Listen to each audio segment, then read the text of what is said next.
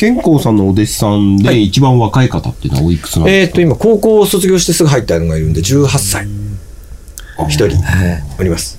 その子もやっぱねやっぱり落語が好きでそういうとこも中学ぐらいの時からちょっと好きになって、だからやっぱ変わり者ですよね。もうね、彼は中学の時から落語家になりたいっつって来てて、えー高校卒業しなさいって言って、えーでもそのまま、えーいわゆる芸事を習う専門の高校があって、そこに行って、で、卒業してすぐまた来ましえーで夢の念が叶って、た。はい。で入ってきて夢破れ、夢破れた。早いな、早いな。えーそうでも入りたてが今ウキウキしてるですああ、どうでしょうね。だから、自分が思ってるのと、今はギャップを埋めてるんじゃないですか？あ一応そう入りたいって言ってきた時はこ最初はこういうことをするんだよとか全部説明がされるもうもう最初はもうさもう、ま、あの有無を言わさず断りますもういい商売とは言えないですもんその暮らしていく意味では、あー。うん。だって本当に落語だけで食べていけるっつったら1%だと思うんですよね。暮らしていける人といけない人の差が激しいですし、あうん、あ暮らしていけない人はどうして暮らしていけない？だからそこはもうその暮らしていける人のさっき言ったそのお小遣いもらったりなんかまあ可愛がられてなんとか暮らすんですよね、だからその自分の落語で食べていけるっていう人はもう本当に1%っていうことですよね。えなんで自分の落語でいろいろ寄せもあったりなんかしたらこう遠慮じゃないけど、はい。あるわけじゃない、はい。でなんでその人はいやだからまず呼ばれないってこと？そう自分で会を開いても客が来なければ収入はないですしあのそのイベンター人に好かれないってこと？ね 企画企画会社の人が、あのえー選ぶのに選ばれないとかっていうことですよね。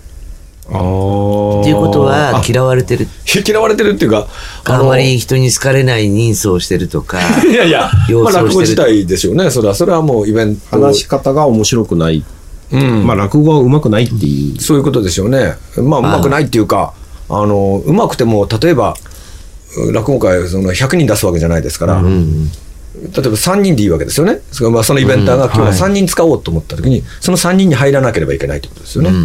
うん。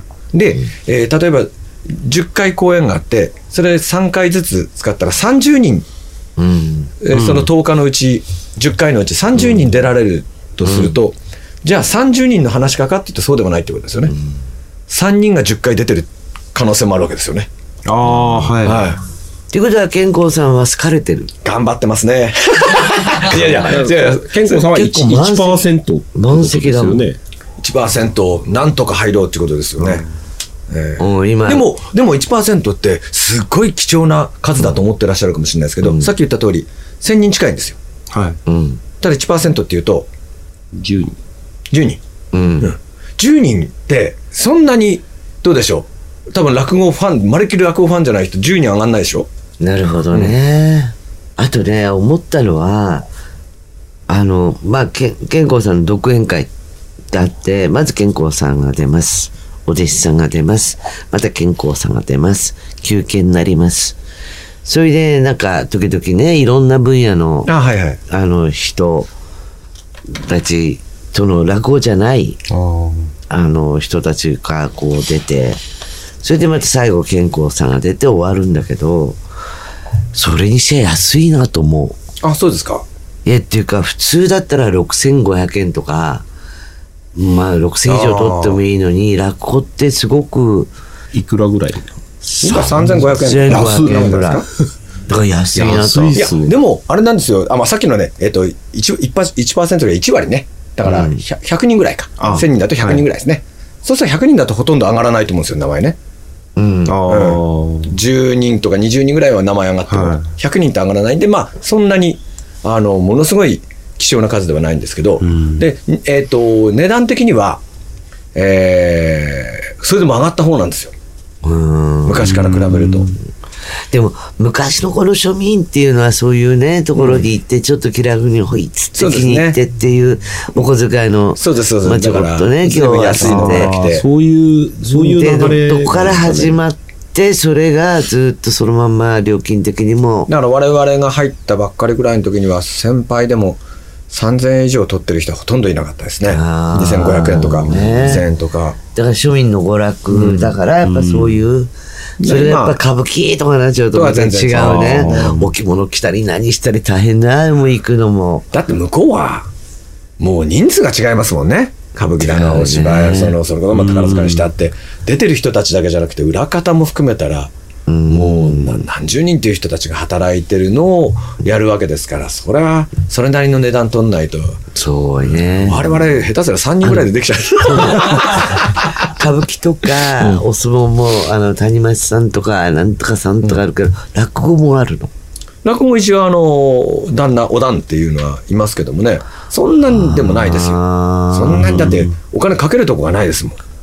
かけるところ。うん。え唯一着物とか。そうですよね。だから例えば歌舞伎のおを応援しましょうってなるとその役者さんが主役の時に席を毎,、毎日20席とか10席とか取るだけでも10万20万ですもんね、それで中日とか初日とかにお弁当なんつっておにぎりでもじゃあ皆さんにっつってそれ裏方の分までおにぎりとか送ったりなんだりして、それ1ヶ月公演だけでも相当かかるわけですよ、落語家なんかあのカレーパンとか差し入れで OK ですからね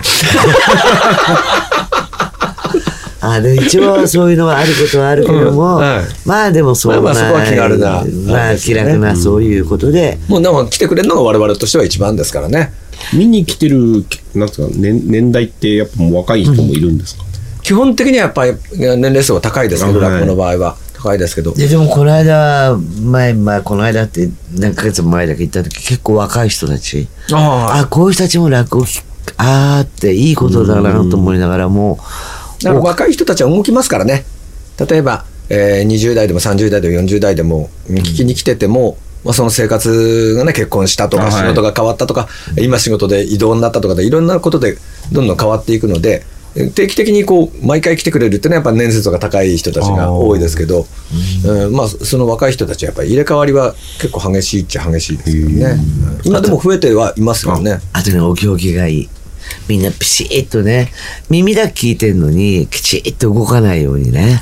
いやまあれはねだって耳だけ聞いてればいいだけそうなんですよ。なんだけどみんなきちだっとそんなあれでしょ落語やってる最中にタオルとか回されたら嫌じゃない いや首を動かしたりとか。イエーイとか言えないけど、とか健康なんて。ワーとか言われてもそういないよね。いないですね。なんかきちっとね、体をちょっとこうずらしたりとかも、そんなになってみんなきちっといい子に聞いてるね。そうですすごいね。き耳で聞いてるだけ、目はいらないわけじゃない。そう。そうそうそうそう。耳だけでいいわけじゃない。そう。です。基本的にだからあのやっぱり、えー初めてあんまり慣れてない人は落語を見に行くって言いますけどやっぱり慣れてる方は落語聞きに行くですもんね。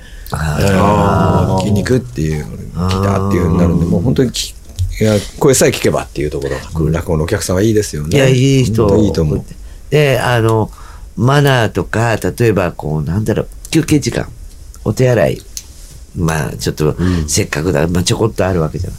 行くっていうと、人をかき分けてでも通りに行くようなおばさんとかは、あんまりいないよね。ねみんな、こう、きちっと、いるのよ。その、私はいろんなもの見に行ったり聞いたりするの好きで、まあいろいろあるんだけども、人をかき分けてとか、もう私が、みたいなね。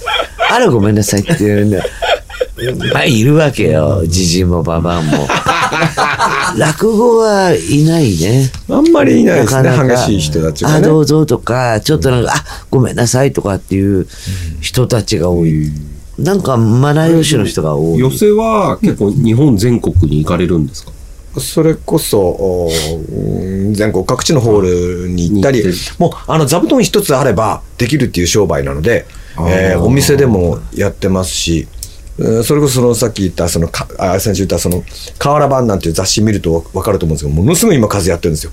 だから、えへーー喫茶店でもやるしうなぎ屋さんでもやったりできるし結構そういうのでお店で企画したりしてはいやってるいろんなところで方いらっしゃいますよね。やるんで、はい。地方なんかでもおいろいろやってますしあとその亡くなった、えー、6代目の円楽師匠なんかが北海道だとか、えーそれからあ九州の博多だとかそういうところで大きい落語会を定着させてくれたので、えーそういうのでもおいろんなところにいい落語会根付いて今いますね。あとなんか前、あの、最近は誘われてないけど、なんかお酒を飲みながら落語を聞くっていうのね、あ一回。そんなのもありますね。ね、はい、やってるとか、やっぱ。いろんなあり方が。あとはあのいろんな集まりで呼ばれることも多いですよね。えーロータリークラブさんだとか、あはいはいはいはいそういうなんかの集まりで、えー今日ちょっと軽い会合なんでとかいうのもありますし、何私周年記の集まりで3念とかね。回来ていただいたのかな。一回僕も聞きましたね。聞いて、私の他でも？パーティーでも来てもらって。ああ、そうだそうだ。はい。すみません、ありがとうございます。ねいえいえ。もうでも、みんな聞いたことがない人たちが、あこうなんだってすごいよかった。そうですか。で、あと5年後待ってるねとかね。金払えよって思うけど、やっぱ、やっぱり、あの、すごいやっぱみんな良かったっていうか、まさかそういうものをここで聞けるっていう。そこはそうですね、あの、もう本当に、あんまりマイクとかもそんな精密なのも必要じゃないので、いろんなところでできるっていうのは大きいですね。で、ほら、うちの会社の、まあ、子たちも来てたけど、若い子たち、まあ、20とか22、後から聞いたわけ、はい来てくれたんで。で、どうだった？って落語分かったって言ったら、いやー、初めてね、来ましたけど、すっごい面白かったです。ああこういう世界もあるんだと。